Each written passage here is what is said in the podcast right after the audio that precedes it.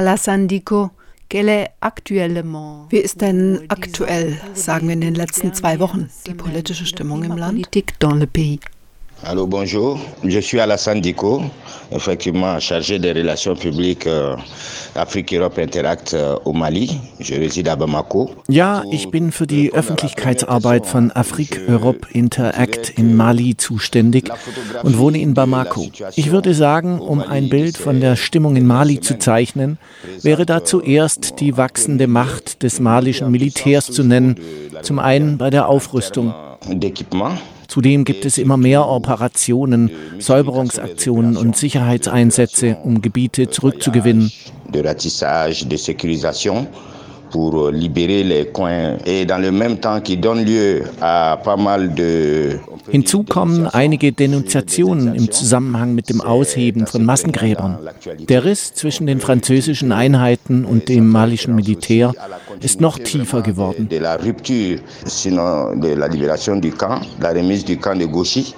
Euh, c'était un camp très important qui a été remis Letzte Woche wurde das Camp von Gossi von der malischen Armee übernommen. Hier war die französische Antiterroreinheit Barkhan stationiert. Das Camp wurde an die malischen Kräfte übergeben. Keine 48 Stunden später wurde ein Massengrab einige hundert Meter vom Camp entfernt ausgehoben. Es gibt viele Denunziationen. So viel zur Sicherheitslage.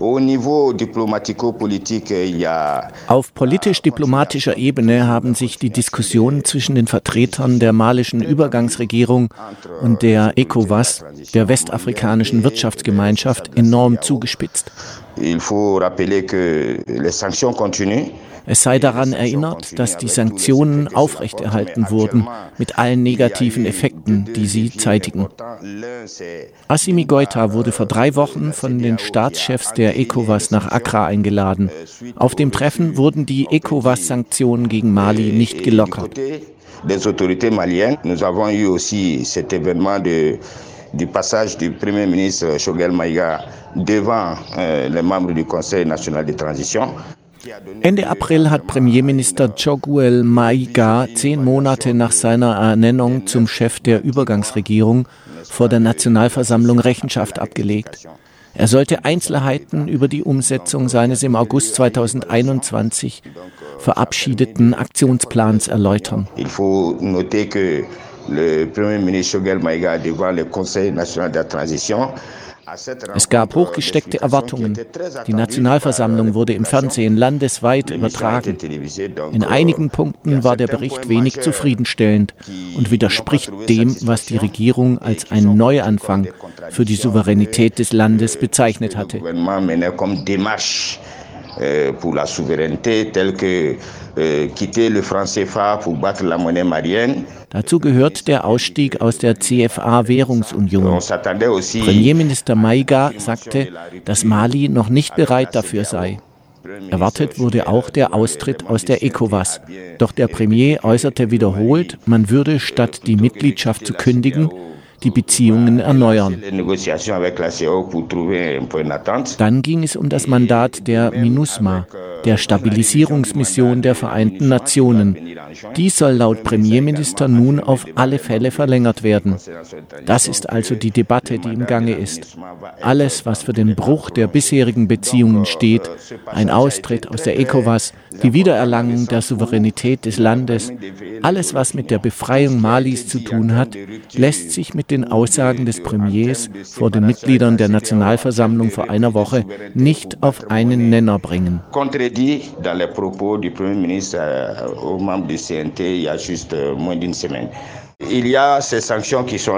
Wir befinden uns also in einer festgefahrenen Situation, jetzt in den Tagen, jetzt in den letzten Tagen des Ramadan. Nach dem Fastenbrechen am morgigen Sonntag wird das diplomatische Spiel der Politik wieder an Fahrt gewinnen. Die ECOWAS wird eine Entscheidung treffen und wir werden sehen, wie es weitergeht. Je pense que le jeu politico-diplomatique va reprendre ses droits. Depuis le début de l'année, le pays est confronté aux sévères sanctions. Seit Beginn dieses Jahres hat das Land also mit harten Sanktionen der, der westafrikanischen Wirtschaftsgemeinschaft zu kämpfen. À nouveau pression sur le gouvernement de transition. Damit sollte erneut Druck auf die Übergangsregierung ausgebildet werden, möglichst bald Wahlen abzuhalten. Expliquez s'il vous plaît. Wen treffen diese Sanktionen? Was sind die Auswirkungen vor allen Dingen auch auf die von Armut betroffene Bevölkerung? Pour la population en situation de pauvreté. Très bien. Euh, il faut dire que les sanctions globalement sont à trois dimensions. Die Sanktionen zeigen Auswirkungen auf drei Ebenen. Sie wurden von der ECOWAS verhängt und damit von den direkten Nachbarländern Malis und sie wurden zeitgleich zu den Sanktionen der UE-MOA erlassen, die für den Franc CFA zuständig ist, der Währung, die wir hier in der Region nutzen. Der Franc CFA ist die gemeinsame Währung der Mitgliedstaaten in einem festen Wechselkursverhältnis zum französischen Franc. Seine Abschaffung wird seit Jahren diskutiert, weil der CFA währungspolitisch als Kontrollinstrument der ehemaligen Kolonialmacht Frankreich angesehen wird. Ces sanctions de la CEDEAO font le parallèle avec des sanctions de l'UEMOA. Die Sanktionen der ECOWAS und der UEMOA sind drittens in Verbindung mit den Sanktionen der internationalen Gemeinschaft zu bewerten. Zum einen sind die Grenzen zu den Nachbarländern geschlossen, zu Niger, Burkina Faso, der Elfenbeinküste und Senegal. Nur die Grenzen zu Mauretanien und Guinea sind noch offen. Faktisch ist Mali jetzt eine Enklave. Doch Import und Export sind in Mali zu einem erheblichen Teil vom Zugang zu den Häfen von Dakar und Abidjan abhängig. Die Grenzschließungen haben täglich Auswirkungen auf die Mobilität von Personen und auf den Handel von Waren und Gütern.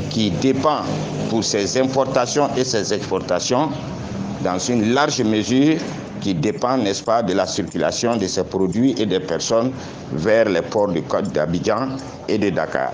Au deuxième niveau, c'est tout ce qui est transfert et circulation Zweitens betreffen die Embargos auch die Finanztransaktionen, vor allem in der Region der westafrikanischen Wirtschafts- und Währungsunion. Jede Überweisung per Bank, jede Zahlung, all das wurde eingefroren. Und auf einer dritten übernationalen Ebene betrifft es den Zahlungsverkehr des malischen Staates mit internationalen Banken und Partnern, der ebenfalls eingefroren wurde. Zu den Folgen. Die Bevölkerung ist von allen drei Ebenen betroffen. Der Warenhandel liegt brach. Die Grundversorgung ist eingeschränkt. Die Firmen können keine Waren mehr bestellen und die Bauwirtschaft kommt zum Erliegen. Ebenso der Handel mit Baumaterialien, Werkzeugen, Haushaltsgeräten. Wir haben hier eine Inflation, einen exponentiellen Preisanstieg. Es stimmt zwar, dass nun durch den Ukraine-Krieg auch der Treibstoff und damit alles teurer wird, aber schon vorher haben die Sanktionen eine enorme Verteuerung der Grundversorgung verursacht. Das betrifft Güter, die in Mali produziert und exportiert werden, wie Baumwolle, als auch Importwaren. Fleisch, Speiseöl, Mehl. Auch Zucker wird knapp. Zudem gibt es einen Mangel an Gas, an Zement und anderen Waren. Die Auswirkungen sind also sehr vielfältig. Maliens qui sont encore vor zwei Wochen hingen 1600 malische LKWs auf der senegalischen Seite der Grenze fest. Da kann man sich vorstellen, wie viele Tonnen an Waren das sind. Zudem weiß man, dass die Überweisungen von MalierInnen aus dem Ausland für den Unterhalt ihrer Familien in Mali extrem wichtig sind. Für die Schulgebühren, für die Gesundheitsversorgung und für das tägliche Auskommen. Überweisungen aus dem Ausland sind aktuell praktisch nicht machbar. Und das trifft die Haushalte sehr hart.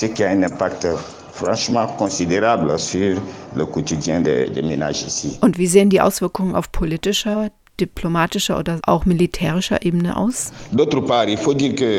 Man muss sagen, dass all diese Sanktionen eine Erschütterung der Beziehungen und Kooperationen auf strategischem Gebiet zur Folge hat. Wichtiger Part der MINUSMA sind auch die Soldaten der westafrikanischen Staaten. Sie machen gut 10 Prozent aller Soldaten der Friedensmission aus. Diese Streitkräfte wurden sozusagen eingefroren oder in ihren Aktionen eingeschränkt, aufgrund der Streitigkeiten mit der ECOWAS.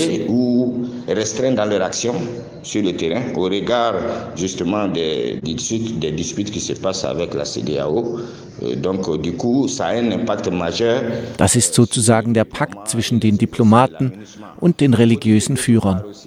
Der Riss in der Beziehung zu den westlichen Mächten hat ebenfalls Einfluss. Viele Regierungen haben die Bewegungsfreiheit und Flüge der religiösen Führer eingeschränkt. Ohne spezielle Erlaubnis dürfen sie sich nicht fortbewegen. Die Sanktionen haben hier einen ganz klaren Einfluss auf die militärische Kooperation mit ihnen. En même temps, euh, parallèlement à ça, un redéploiement, n'est-ce pas, euh, des forces maliennes qui montent en puissance matériellement und wie Sie wissen, gewinnt das malische Militär aktuell wieder an Einfluss durch die Kooperation mit den Russen, die in der Zone militärisch vorgehen, aus der Frankreich sich zurückgezogen hat.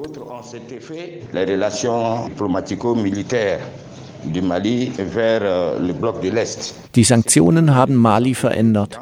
Die diplomatischen und militärischen Beziehungen Malis sind gekippt. Man orientiert sich nun in Richtung Osten.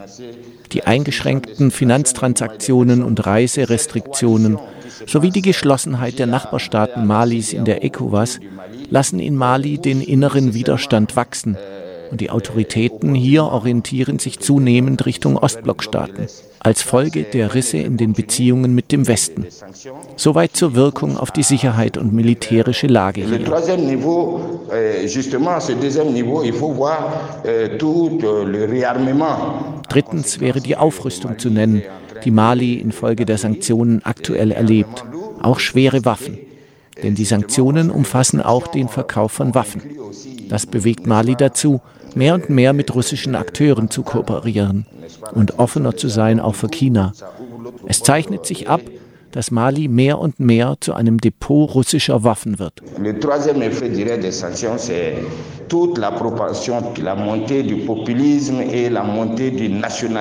Ein weiterer Effekt ist, dass mit diesem Schwenk auch der Populismus und Nationalismus hierzulande zunimmt und auch die Bevölkerung, die ja die Härten der Sanktionen erleiden und tragen muss, verändert ihre Haltung. Die Lage radikalisiert sozusagen die Moral der Menschen in Mali. Eine große Mehrheit der Malierinnen versammelt sich um die aktuelle Regierung und um jene Stimmen, die behaupten, der Blick nach Osten sei der Weg, um aus dieser Abhängigkeit herauszukommen.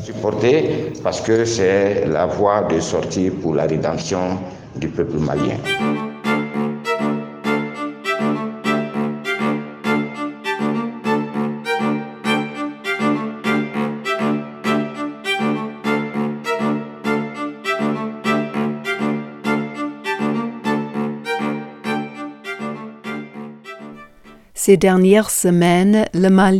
In den letzten Wochen hat Mali wieder einmal Tote zu beklagen, weil dschihadistische Gruppen Überfälle begangen haben.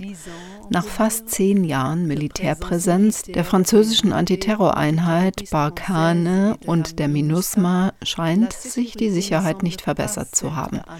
Dschihadistische Gruppen sind nicht nur im Zentrum und im Norden von Mali aktiv. Bewaffnete dschihadistische und kriminelle Banden sind auch im Grenzgebiet zwischen Burkina Faso, Mali und Niger auf dem Vormarsch. Faso, le Mali et le Niger. Zumindest wurden sie in keiner Weise zurückgedrängt. Haben die Sanktionen der ECOWAS einen Einfluss auf die Präsenz der Dschihadisten? Wenn ja, welchen? Könnten die nicht sogar davon profitieren? Ceci ne pourrait-il pas en profiter Comment évaluez-vous cette situation Donc, euh, dans un premier ordre, effectivement, il y a un vide. Auf alle Fälle ist ein Machtvakuum entstanden und die Sicherheitslage ist damit prekärer geworden. Nach dem Abzug der Barkan herrscht also ein Sicherheitsdefizit vor bis weit in den Norden von Thessalit. Ich denke, diese Lage wird konsequent ausgenutzt werden, und zwar von den dschihadistischen Gruppen, die sich reorganisieren, die kurz davor stehen, weitere Gebiete zu kontrollieren und das Vakuum aufzufüllen. Es lässt sich beobachten, dass nicht nur das malische Militär die Region wieder kontrollieren möchte. So gesehen gibt es eine Reorganisation der Dschihadisten. Es gibt feste Kontrollpunkte, die das französische Militär eingerichtet hatte und die nun von dem malischen Militär eingenommen wurden. Doch es gibt auch Orte, die unter französischer Kontrolle waren und an denen nun andere bewaffnete Gruppen kassieren.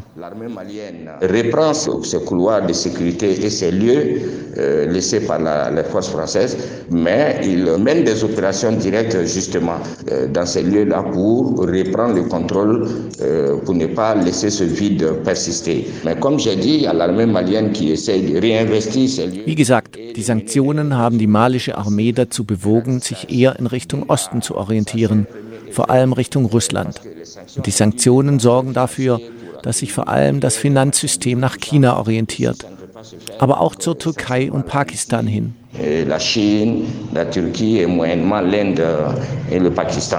Und ein dritter Effekt ist, dass sich die Bevölkerung vor allem in den vielen Dörfern, die noch unter der Kontrolle der Dschihadisten sind, nun ja, die Dschihadisten profitieren in diesen Regionen von den Sanktionen.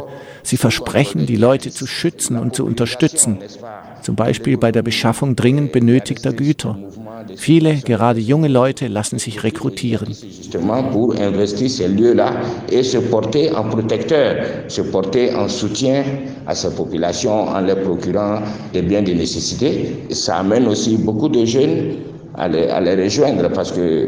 Commerces Zahlreiche Geschäfte wurden geplündert, sind geschlossen oder wurden niedergebrannt, sei es von der Armee oder von dschihadistischen Gruppen.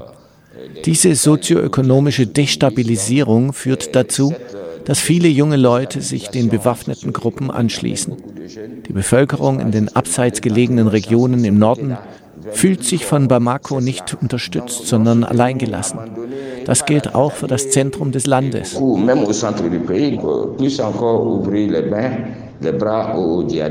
Doch die Sanktionen haben sich auch auf die Dschihadisten ausgewirkt, etwa auf die Beschaffung von Ressourcen. Auf alle Fälle hat die Grenzschließung zu einer enormen Militarisierung an den Außengrenzen zu Malis Nachbarn geführt. Alle haben ihre militärische Präsenz verstärkt. All das führte zum Beispiel zu der Offensive in Mura.